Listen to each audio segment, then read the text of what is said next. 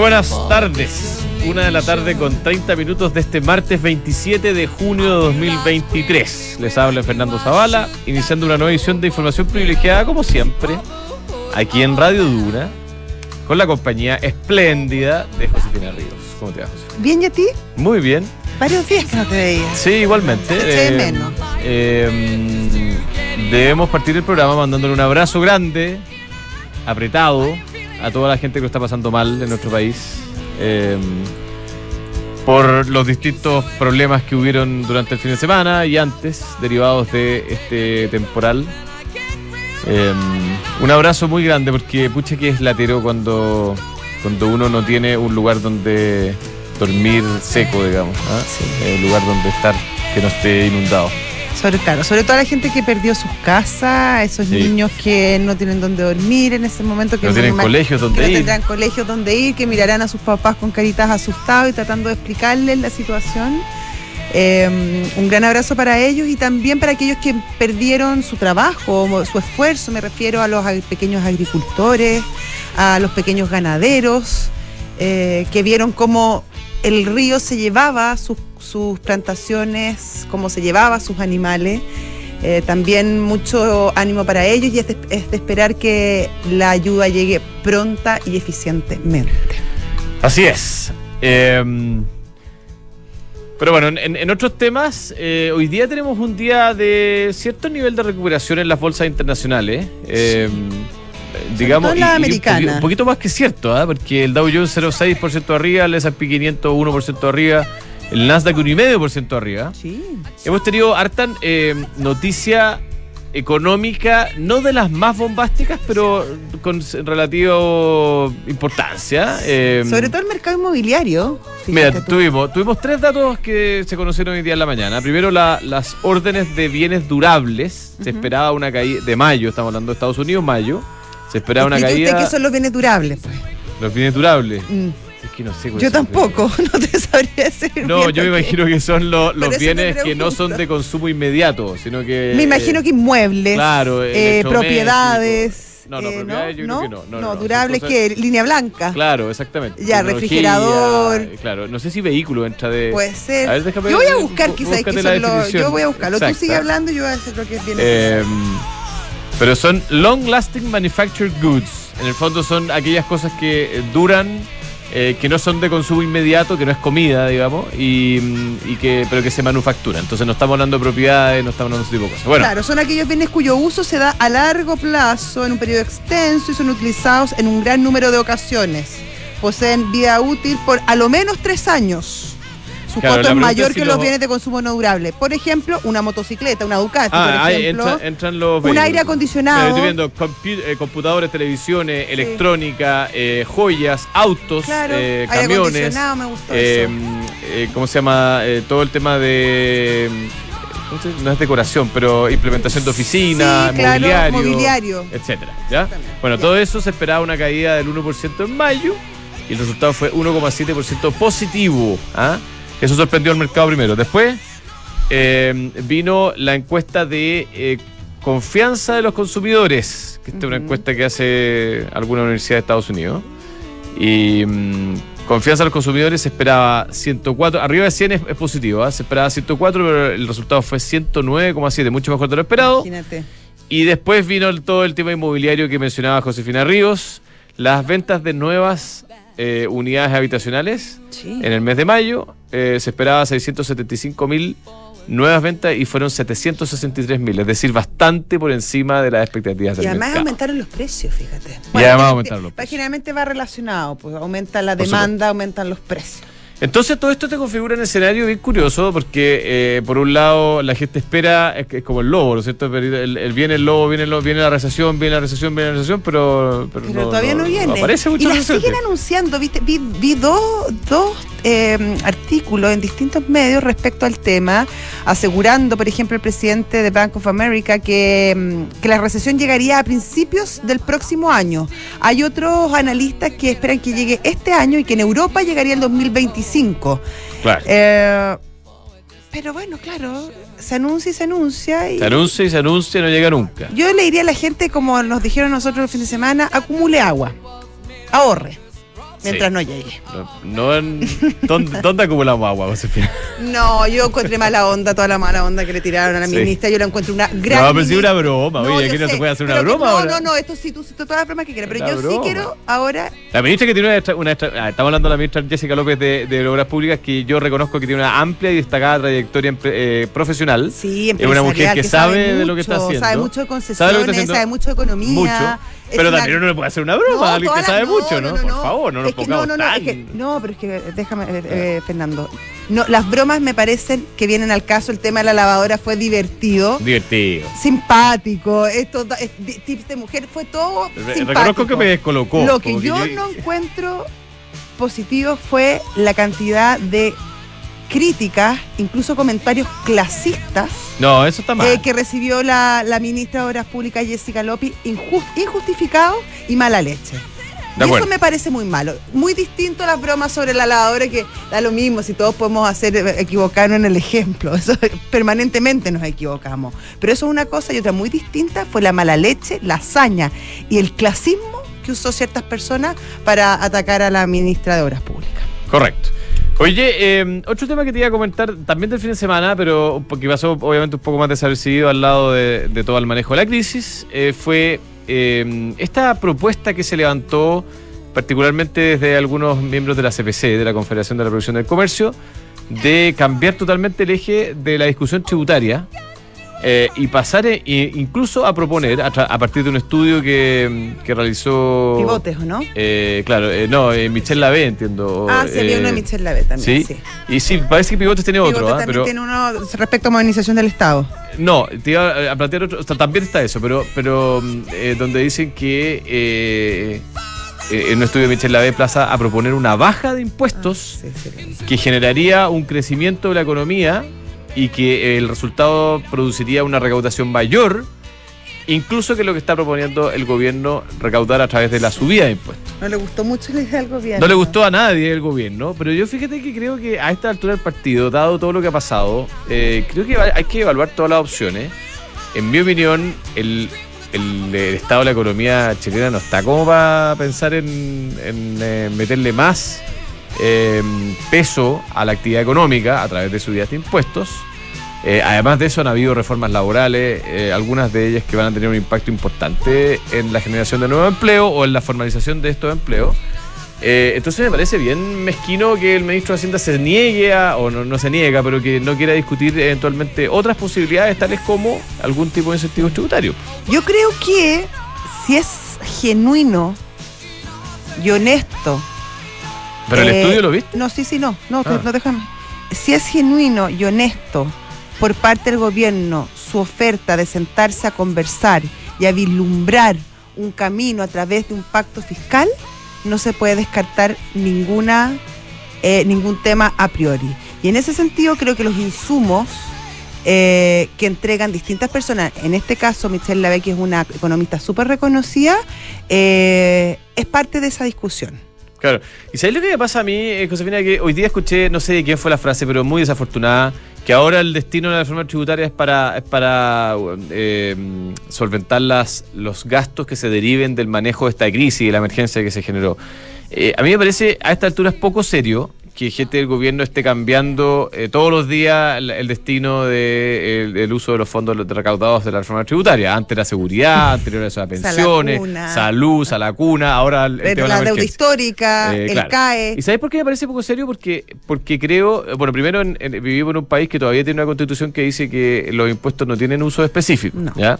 Se- lo que se recauda va al, al- al- al fisco y el fisco redistribuye de, de acuerdo Claro. a las prioridades de ese minuto.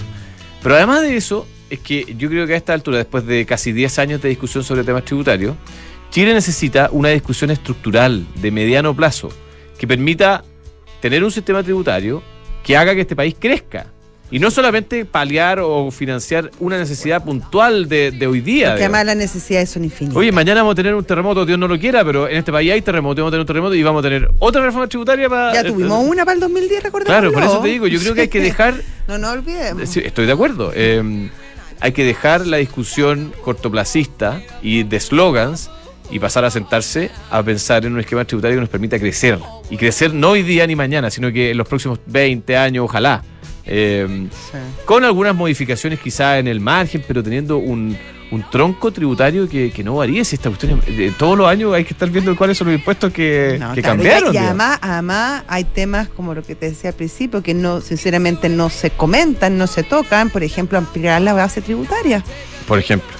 Eso no se discute. O modernizar es- el Estado. o modernizar el Estado, o, o- o- o ra- o hacer una, este programa funciona, este no. Este Ayer, por ejemplo, escuché, este a- no. no. no, sé si ayer o ayer a la ministra Vallejo que decía que, que habían algunos que no querían subir impuestos, pero después exigían que el Estado estuviera en la emergencia. Y yo digo, sí, pues, ministra, justamente. Eso es que estar. exactamente lo que le exigimos. Exactamente. El Estado está para cumplir el rol de, de, digamos, de recuperador de emergencia, eh, de la infraestructura crítica. Y, y Ahora, el esto Estado fue un debe poco ser. gigante la crisis, está bien, evidente, pero habían cosas que se podrían haber an- adelantado Bueno, claro, y no se hicieron. Sí. Ya. Tenemos a nuestro pantallazo en línea don Raimundo Olivares, analista senior de trading, de trading digo, en Credicorp Capital. Raimundo, muy buenas tardes, ¿cómo te va? Hola Raimundo. Hola, ¿cómo están? Muy buenas tardes. Les comento. Eh, bueno, los mercados hoy día en realidad bastante positivos, sobre todo lo que es Estados Unidos con las tecnológicas, que luego acumular dos días de pérdida, hoy día estamos viendo un, un rally eh, importante, sobre todo en las tech, lo que es Tesla, lo que es Meta, Nvidia y cualquier tecnológica al, al Nasdaq.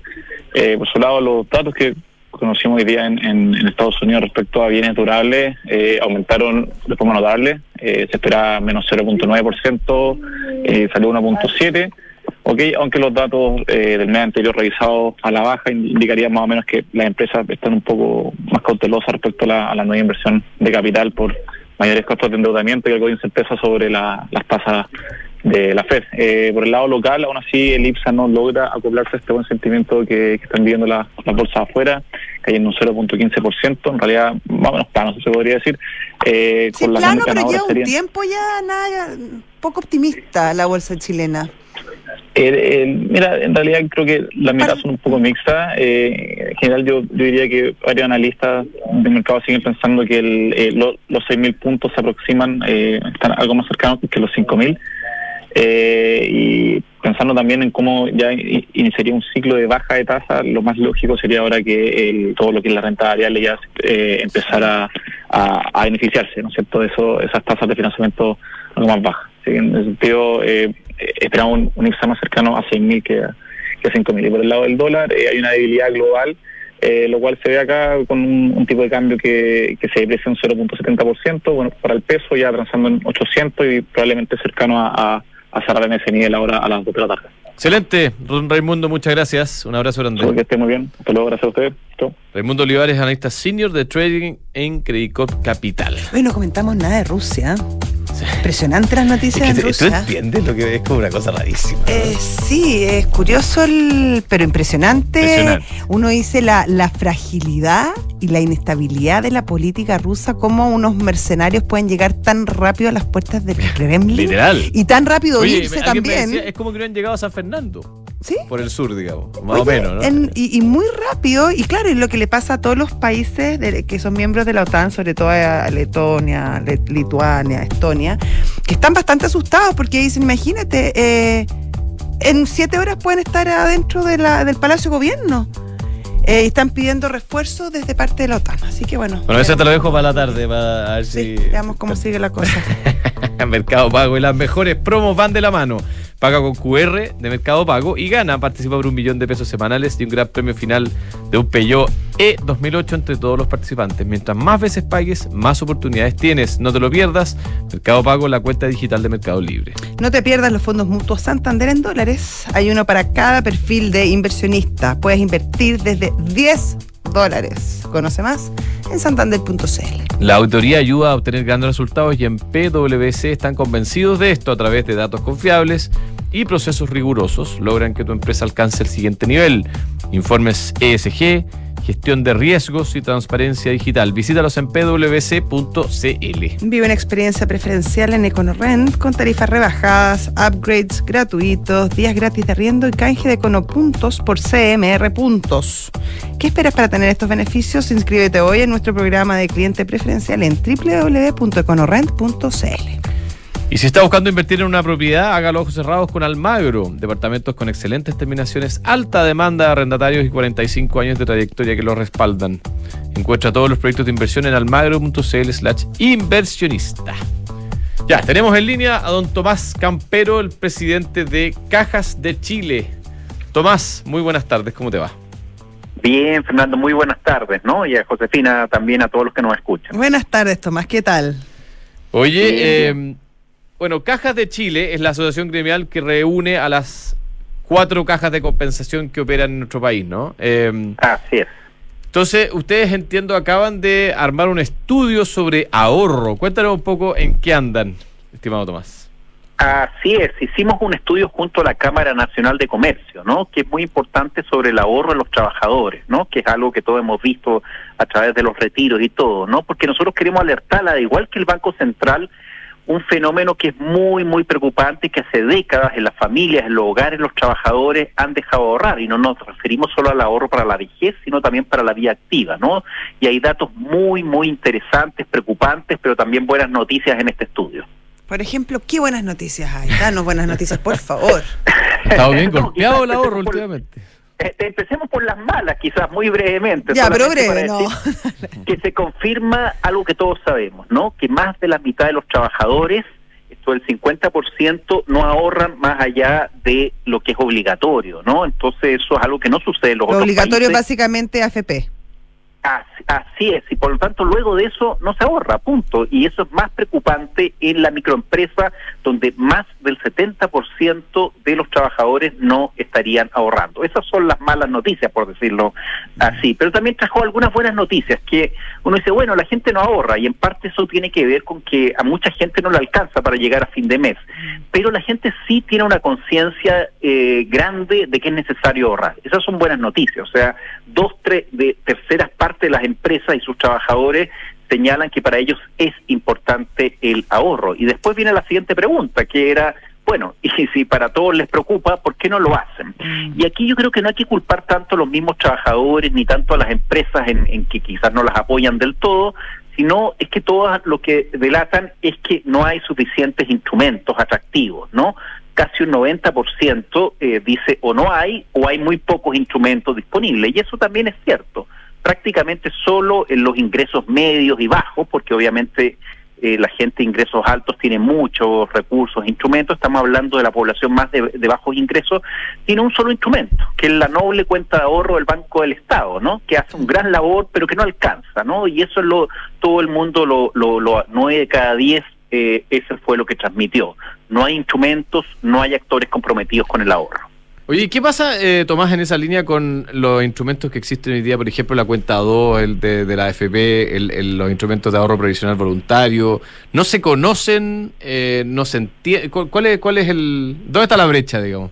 A ver, pasan dos cosas, que eh, en general los que los utilizan son personas más bien de ingresos medios altos y altos, ¿no? Porque a veces tienen incentivos tributarios y les sirven a ellos más que a otros. Pero efectivamente el resto de la población que ha abierto cuentas tiene muy, muy poco movimiento, en general porque no son muy atractivos a veces en rentabilidad o no les significa ningún beneficio tributario. Hay mucha gente de bajos ingresos que no renta, entonces darle un beneficio tributario no es algo interesante. No, no, pero me refiero a la cuenta 2, que no tiene beneficios tributarios, pero es como una cuenta de ahorro dentro de la, del sistema de FP. Eh, ¿Eso no se conoce? Claro, pero no, no hay incentivos para esas personas para que ahorren. tampoco hay incentivos en la cuenta de ahorro del Banco Estado. Así es. Entonces hay muchas abiertas, pero con muy poco movimiento. o sea, desconocimiento, principalmente. Ah, y, y en parte porque no hay muchos beneficios, ¿no? No hay muchos incentivos. O sea, por ahorrar, solo el único premio que tú, que tú tienes es una rentabilidad que no es muy alta, ¿no? Entonces, eso hace de que, de que mucha gente no se vea tan motivada, ¿no? Al día de hoy a separar un porcentaje, aunque tengas bajo ingreso, mm. del 3, 5% de tu salario. Oye, Tomás, la, la, encuesta también revela que hay interés por parte de los empleadores a fomentar el ahorro. ¿Ese interés se queda solo en interés o hay políticas concretas para fomentar el ahorro dentro de sus trabajadores? A ver, era, eh, yo, yo diría que todavía no hay demasiadas, ¿no? Era, y eso es cierto lo que tú dices, eso fue lo que, que muestra el interés, pero está muy asociado también a que puedan tener incentivos tributarios. ¿Por qué? Porque los empresarios saben que en otros países, en el mundo de la OCDE, Estados Unidos, Europa, para que todos lo sepan, hay distintos incentivos para que las empresas acompañen el ahorro nuevamente más allá de la vejez, de la pensión. Esto es para el ahorro de la vida activa los acompañan en un uno a uno. Por, ejemplo, o sea, llega un, emplea, llega un empresario y dice, voy a fomentar que mis colaboradores ahorren y les abre tú una cuenta X, y ese, ese empresario recibe ciertos em, incentivos tributarios para hacer justamente ese tipo de acciones. Así es, así funciona. Son, por ejemplo, esto puede ir contra gasto de la empresa, a veces también sirve para postergar impuestos. hay distintos mecanismos tributarios que hacen que las empresas apoyen directamente. O sea, si un trabajador pone un peso, la empresa también pone un peso, pero ese peso que pone la empresa igual le significa algún tipo de beneficio tributario. Así funciona en el mundo en desarrollo. Entonces, muchos empresarios en Chile estarían dispuestos a poder acompañar en el ahorro de sus trabajadores si encontraran algún tipo de incentivo. Hay otros que no, directamente señalaron que estaban interesados en que subieran algún tipo de instrumento sencillo y fácil de sumarse a acompañar a los trabajadores en su ahorro. Oye, eh, Tomás, estamos conversando con Tomás Campero, presidente de Cajas de Chile. ¿Cómo se vio afectado el eh, ahorro con todo lo que ha pasado en los últimos tres, cuatro años en nuestro país? Eh, y me refiero principalmente al tema de los retiros provisionales. ¿Lo, vieron ustedes en el estudio? Eh, era no directamente, pero sí, digamos, las consecuencias de eso, ¿no? O sea, que todos sabemos que bajó a nivel agregado el nivel de ahorro y todos pensábamos que se iba a recuperar, que es algo que no ha pasado. O sea, el mes pasado la, el Banco Central alertó que por primera vez desde que se, se, mm. se mide, ¿no? Era, era las cuentas en el ahorro en los hogares eh, decreció. O sea, no solo retiramos del ahorro para la vejez, sino también de los ahorros extra era en todas las familias hoy día cada vez seguimos desahorrando, ¿no? Entonces es una realidad y que se muestra en esto, en que hoy día eh, todas las empresas señalan que uno de cada dos trabajadores no mantiene ningún otro tipo de ahorro que los previsionales. Oye, Tomás, y de los retiros, de la plata que se retiró, ¿hay algún cálculo respecto a de cuánto se ahorró de esos retiros, cuánto todavía está guardado o básicamente se utilizó casi en un 100%? Sí, hay, hay, hay, alguna claridad sobre eso, que se dividió como en tres tercios, por decirlo así, ¿no? Un tercio, y que también es una señal bien interesante, se utilizó para pagar deudas. O sea, cuando se habla que los chilenos sí entendemos a veces de, finanzas y, de responsabilidad financiera, un tercio de la población eso es lo que hizo, sacó su retiro, pero no para gastárselo, sino para ahorrar. Otro tercio lo necesitaba, que fue la motivación de los retiros, o sea, realmente necesitaba poder llegar a fin de mes. Y otro tercio es lo que ustedes dicen, que fue gente que no pagó deudas porque no tenía o qué sé yo, era, y dos, era tampoco se lo gastó. Pero la mala noticia es que en general se acumularon en cuentas corrientes, no fueron mucho ahorro y la verdad que al día de hoy ya se consumió completamente eso, ¿no? Entonces no se produjo ese efecto de reemplazar ahorro para la vejez para un ahorro, digamos, para la vida activa, que era lo que muchos creíamos. La verdad es que, mucha gente iba a poner esa plata en sus APB, por ejemplo. No pasó pasó, pero en muy, en muy, en muy poca cantidad de, personas, no menos del 10%. En general quedaron ahí y como te digo, algunos hicieron APB y otras cosas, pero la gran mayoría finalmente terminó consumiéndose. Oye, bueno, entonces, eh, ¿alguna otra propuesta además de esta idea de eh, quizás generar incentivos para que las empresas apoyen el ahorro de sus trabajadores que emerjan de este estudio?